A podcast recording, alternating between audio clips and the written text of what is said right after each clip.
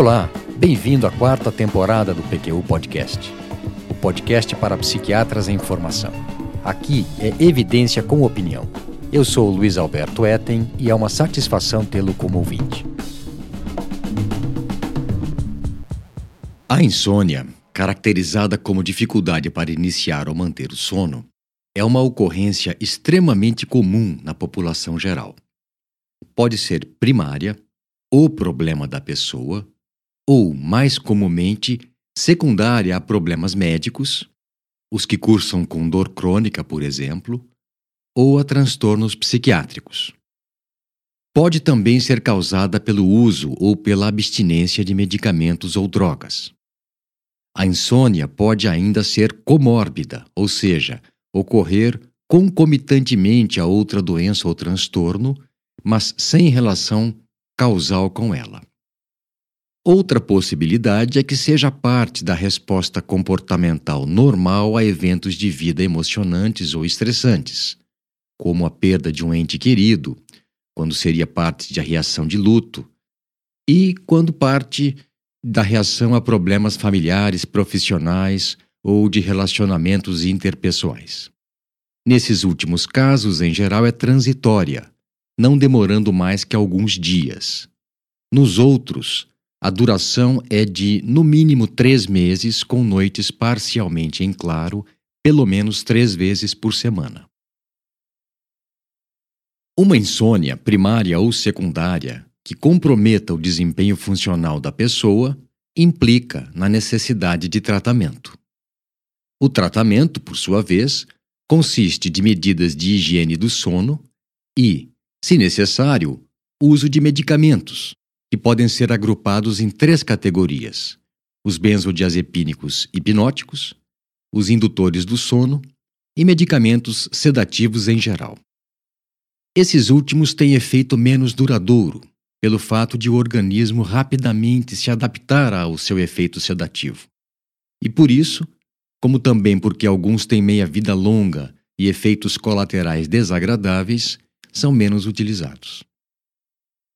Feito esse preâmbulo, passemos ao tema desse episódio do PQU Podcast: as características farmacológicas, a indicação, os efeitos colaterais e os riscos do Zolpidem, o indutor do sono mais utilizado no tratamento de insônia nas últimas décadas.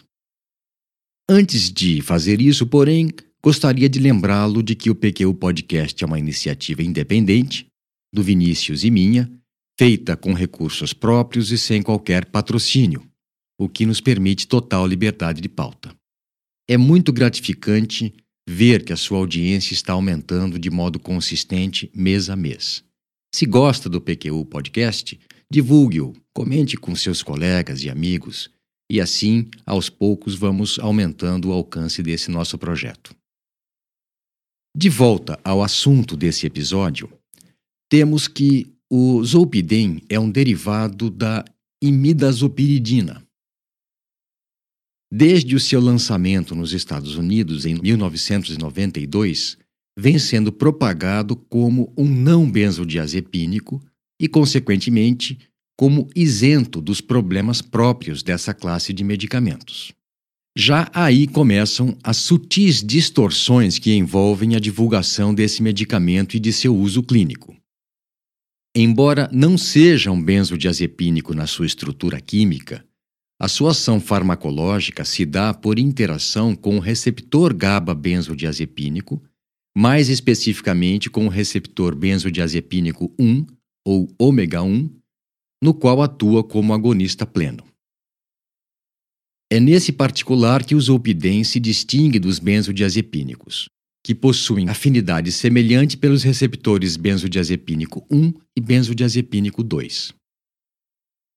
O subgrupo de receptores benzodiazepínico 1, ao qual o zolpidem se liga seletivamente, é o principal responsável pelos efeitos ansiolíticos e sedativos dos benzodiazepínicos. Dessa observação de estudos básicos, in vitro e ex vivo, e em animais, surgiu a especulação de que o zolpidem teria efeitos ansiolíticos e sedativos mais específicos, com menor propensão para causar prejuízo motor, perturbações da memória e tolerância à dependência. Os estudos clínicos, porém, não validaram essas especulações. Tudo indica que o subtipo de receptor benzodiazepínico ao qual o zolpidem se liga não possui um correlato clínico específico, de modo que as propriedades clínicas do zolpidem se assemelham muito às dos benzodiazepínicos. Eu apresentarei algumas das propriedades farmacocinéticas da apresentação oral de 10 mg de liberação imediata de zolpidem. Mais à frente eu comentarei suas variações quando a apresentação for sublingual e de liberação modificada. A concentração plasmática máxima do zolpidem, em geral, é obtida uma hora e meia a duas horas após a ingestão. A partir desse pico, ela diminui no ritmo ditado por sua meia-vida de duas a três horas e meia, sendo que a variabilidade dos níveis plasmáticos entre os indivíduos que o tomam é considerável. Mesmo um grupo bastante homogêneo de sujeitos saudáveis possui um coeficiente de variação de entre 40% e 50%.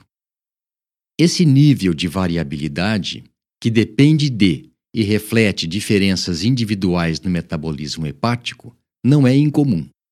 Na verdade, é semelhante ao dos benzodiazepínicos metabolizados pelo fígado após a ingestão oral. O zolpidem é metabolizado e transformado em metabólitos inativos em vias dependentes de enzimas hepáticas do citocromo P450, especificamente das isoformas 3A, 2C9 e 1A2, e é excretado pelos rins. Exatamente por ser metabolizado por três vias distintas, é que é pequena a probabilidade de interações medicamentosas com o zolpidem. As exceções são a fluvoxamina, que pode até dobrar a concentração plasmática dele, e rifampicina, carbamazepina, hipericum e o tabagismo, que diminuem seu nível plasmático. Não se deve utilizar o zolpidem concomitantemente com medicamentos muito sedativos, por exemplo, a clorpromazina, a amitriptilina e a razapina, por conta do risco de diminuição do nível de alerta e do prejuízo da coordenação motora devidos à superposição de efeitos, o que seria uma interação farmacodinâmica. O sexo influencia significativamente na farmacocinética do zolpidem. Qualquer que seja a dose, as mulheres terão maiores concentrações plasmáticas do que homens. Tal diferença é mais evidente em sujeitos com menos de 60 anos. O peso não pesa tanto na explicação dessa diferença. Eu não aguentei não fazer esse trocadilho. Mesmo quando a concentração plasmática é ajustada pelo peso, as diferenças persistem. Na realidade, o peso não importa muito nas concentrações plasmáticas do zolpidem. Tanto é assim que suas doses não são ajustadas pelo peso. O mecanismo por trás dessa diferença de concentrações plasmáticas por sexo não tem explicação estabelecida. Mas é sabido que vários outros medicamentos metabolizados pela isoenzima 3A do citocromo P450 têm concentrações plasmáticas maiores em mulheres em comparação com homens. Por conta dessa diferença, nos Estados Unidos, a dose inicial de zolpidem recomendada para mulheres de qualquer faixa etária é de 5 mg ao deitar. Os níveis plasmáticos do zolpidem são mais altos em indivíduos sãos com mais de 65 anos do que em sujeitos mais jovens quando se utiliza a mesma dose oral. Esse fato independe do sexo e reflete o declínio da capacidade metabólica do fígado com a idade. Por essa razão, a dose recomendada nessa faixa etária, sujeitos com mais de 65 anos, é de 5 mg via oral. Muito bem. Depois desses dados de farmacocinética, passemos aos de farmacodinâmica. Os ensaios clínicos não validaram a hipótese de que o zolpidem possuísse propriedades neuroquímicas únicas que o distinguissem dos benzodiazepínicos. O que eles revelaram foi que as propriedades clínicas deles, dele, do zolpidem, são semelhantes ou mesmo idênticas às de outros agonistas de receptores benzodiazepínicos. Na prática, isso quer dizer que ele também provoca sedação, sonolência, ansiólise, ataxia, diminuição do tempo de reação, prejuízo da coordenação motora e perturbações da memória. Tais efeitos, entretanto, têm nítida relação com a concentração plasmática. Eles são, portanto, dose dependentes e variam conforme passa o tempo após a ingestão do medicamento. O prejuízo da memória provocado pelos agonistas de receptores benzodiazepínicos, incluindo o zolpidem, é denominado amnésia anterógrada, que se caracteriza por déficits na assimilação de informações adquiridas quando a substância está presente no cérebro. Quer seja por desatenção ou por falhas na consolidação da memória do evento provocadas pelo medicamento, a rememoração tardia no dia seguinte, quando o medicamento nem mais está presente no organismo, fica reduzida ou inexiste. A magnitude desse efeito colateral depende da dose, da concentração plasmática e do momento após a ingestão do medicamento em que o evento ocorreu. Agora, um dado que talvez o surpreenda. Na maior parte dos ensaios clínicos controlados, comparando diretamente o zolpidem com benzodiazepínicos agonistas não seletivos de receptores benzodiazepínicos, os efeitos de ambos são muito parecidos em termos de sedação, prejuízo psicomotor e efeitos amnésticos. A diferença é que com o zolpidem eles ocorrem enquanto a pessoa dorme, e não são tão marcantes pelo fato de ser medicamento de curtíssima duração de efeito. Passemos agora à síntese de ensaios clínicos do zolpidem como hipnótico indutor do sono. Comecemos pelos aspectos metodológicos. Numerosos fatores contribuem para a heterogeneidade dos ensaios clínicos de zolpidem. Eu vou apresentar algumas delas. Ou melhor, algumas delas são que as amostras variam quanto à idade e à distribuição por sexo, quanto ao tipo de insônia, se é inicial ou intermediária, se transitória ou crônica, quanto ao problema-alvo, se, insônia, se é a insônia primária ou insônia comórbida com transtornos psiquiátricos, variam também conforme dose e duração de uso, desde cinco semanas de uso contínuo até 12 semanas de uso quando necessário e variam de acordo com as medidas de desfecho, se são dados de polissonografia ou avaliação dos próprios pacientes. Mesmo cientes dessas questões, algumas conclusões são possíveis. Vamos a elas, lembrando que se aplicam apenas à apresentação de 10 mg de liberação imediata. Primeiro, o zolpidem é consistentemente superior ao placebo na indução do sono, tanto com base na avaliação de pacientes quanto em registros polissonográficos.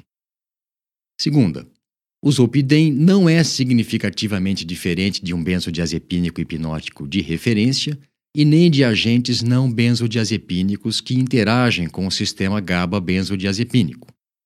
10 mg de zolpidem ao deitar são tão eficazes quanto 7 mg e meio de isopiclona, meio miligrama de triazolam, 1 mg de flunitrazepam ou 5 mg de nitrazepam, tomados ao deitar. Também não se mostrou diferente de 50 mg de trazodona. A latência para o sono é dose dependente, e a de 10 mg foi a mais efetiva em adultos com menos de 60 anos. Doses mais altas também são efetivas, mas com efeitos adversos mais frequentes. A eficácia do zolpidem não é superior ao placebo em termos de manutenção do sono, de tempo de despertar após a indução do sono e de número de despertares. E por último, a, a quinta conclusão possível a eficácia do Zolpidem se sustenta por até um ano de administração diária ao deitar e, se utilizado com critério e na dose recomendada, o desenvolvimento de tolerância é incomum. Com relação a efeitos colaterais, temos que todos são consequência previsível da atividade agonista de receptores benzodiazepínicos. Pacientes que tomam o zolpidem quando se deitam e acordam no meio da noite podem ter comprometimento da coordenação motora, aumento do tempo de reação e amnésia.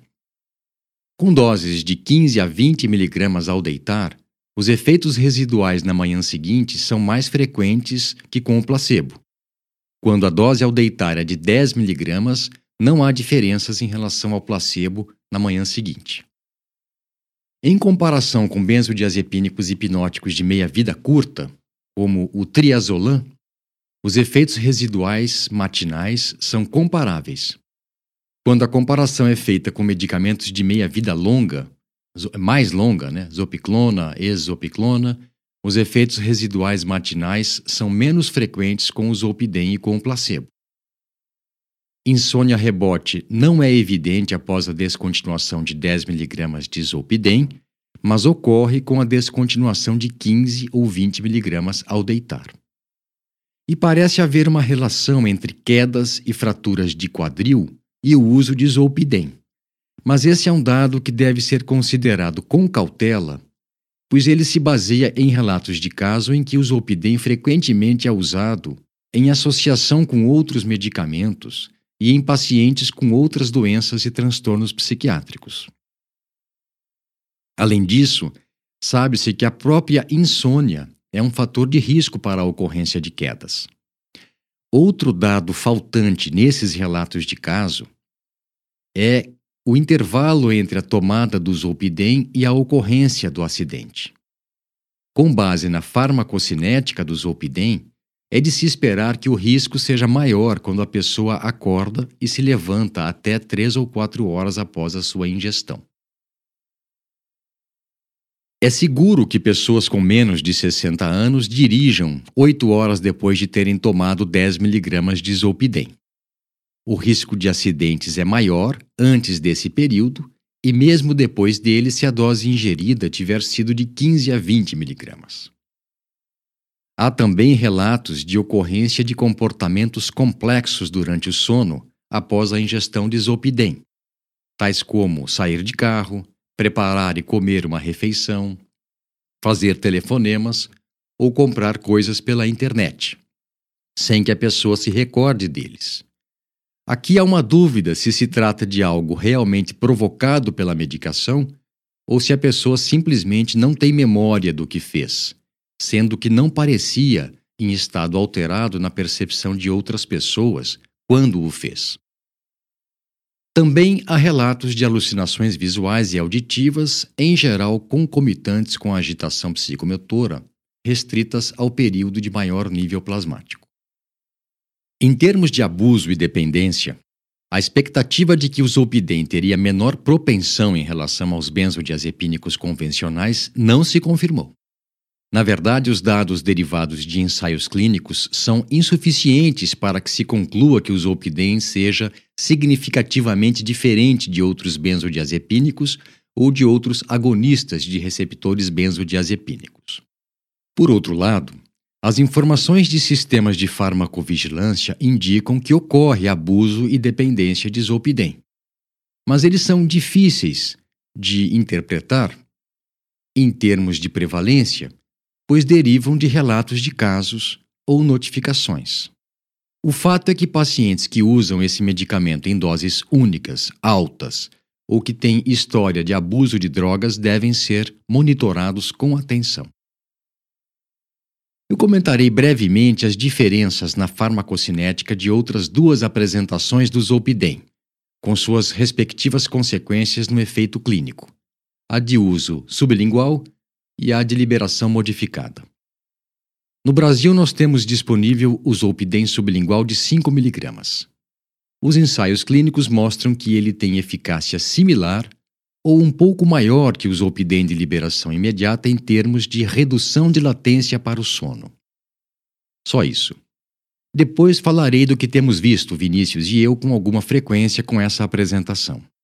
A apresentação do Zolpidem de liberação modificada ou de liberação estendida foi desenvolvida para preservar a eficácia na indução do sono e melhorar a sua continuidade. Ela contém 12,5 mg de Zolpidem, ou 6,25 para uso em idosos, em um comprimido com duas camadas, o que possibilita liberação bifásica. Logo após a sua ingestão, 60% do conteúdo é liberado, como na apresentação de liberação imediata. 40% do conteúdo é liberado ou são liberados de modo retardado. Os estudos de farmacocinética do Zolpidem de liberação retardada revelam, como era de se esperar, que as concentrações plasmáticas são parecidas com as obtidas com o de ação imediata nos primeiros 45 a 120 minutos, e maiores do que elas 3 a 6 horas após a sua ingestão, melhorando assim a continuidade do sono. Sendo que, 8 horas após a ingestão, já não haveria nível plasmático suficiente para causar efeitos residuais. O problema aqui é que, além do mecanismo de liberação, Há diferença nas doses totais ingeridas, de modo que fica difícil dizer se os ganhos obtidos com a formulação de liberação modificada se devem a uma coisa, a outra ou às duas. Na tomada de decisão por uma apresentação, liberação imediata ou outra, liberação estendida, no tratamento de insônia, há que se levar em conta o tipo de insônia, se ela é predominantemente inicial ou intermediária, e contrabalançar a possível vantagem do Zolpidem de liberação modificada, que pode ser bem sutil, com o seu custo maior. Apresentarei a seguir algumas informações menos comentadas e, a nosso ver, relevantes para a prática clínica do psiquiatra em formação. A ingestão do Zolpidem de liberação imediata com alimentos ou logo após a ingestão de alimentos faz com que o seu pico plasmático e, consequentemente, seu início de ação sejam retardados em até 60%. Há relatos de caso de abuso, dependência e abstinência de Zolpidem, mas em sua maioria com doses maiores do que as recomendadas e em pacientes com história de abuso de substâncias ou com transtornos psiquiátricos.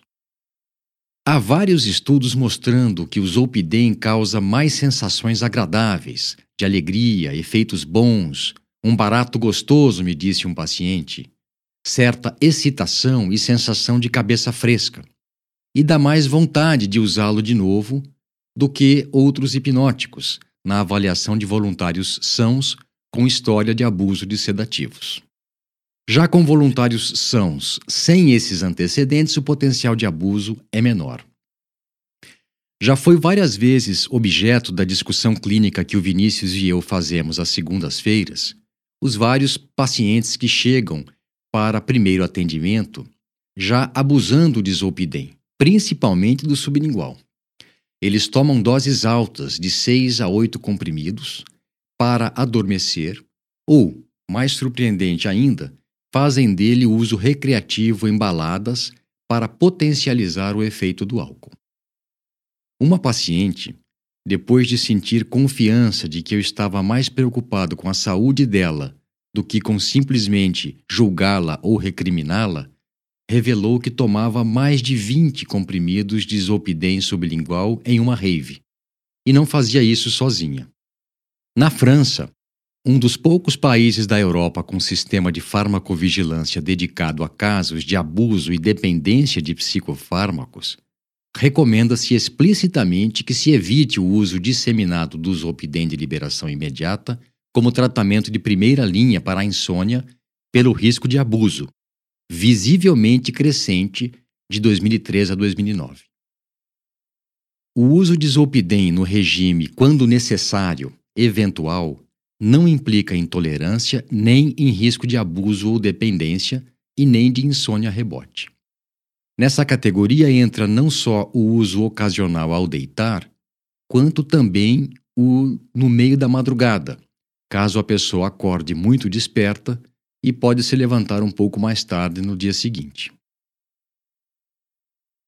A superdosagem de Zolpidem quando isolada, causa depressão do sistema nervoso central e, como sintomas, como manifestações disso, prejuízo cognitivo, sonolência e até, dependendo da dose e da sensibilidade da pessoa, coma. Em geral, essa superdosagem é benigna e não requer intervenção terapêutica. A lavagem gástrica só deve ser feita até uma hora após a ingestão da medicação e, mesmo assim, se e somente se o paciente estiver inconsciente e não responsivo a estímulos. Em contrapartida, em combinação com outros depressores do sistema nervoso central, mesmo uma pequena concentração de zolpidem pode resultar em coma. Por último, temos que o uso contínuo de zolpidem durante a gravidez relaciona-se com parto prematuro, baixo peso do neonato, anormalidades congênitas e maior ocorrência de cesarianas. Os neonatos de mulheres que tomavam zolpidem por ocasião do parto podem apresentar sinais de abstinência e depressão respiratória. Muito bem. Nesse episódio do PQU Podcast, mais um da série Fichário de Psicofármacos, apresentei dados de farmacologia clínica do Zolpidem, o hipnótico mais utilizado nas últimas décadas no tratamento de insônia. Seu emprego é muito tranquilo se for feito de acordo com as recomendações, mas ele tem sido usado exagerada e indiscriminadamente, sem o devido critério, o que, no meu entender, é mais um sinal do quanto hoje em dia se tolera mal o desconforto próprio da existência. Até mesmo algumas noites de insônia, algo normal e até esperado em algumas circunstâncias, precisa ser medicado. Um abraço e até a próxima. Acesse nossa página no Facebook. Lá você vai ficar por dentro de tudo o que acontece no PQU Podcast.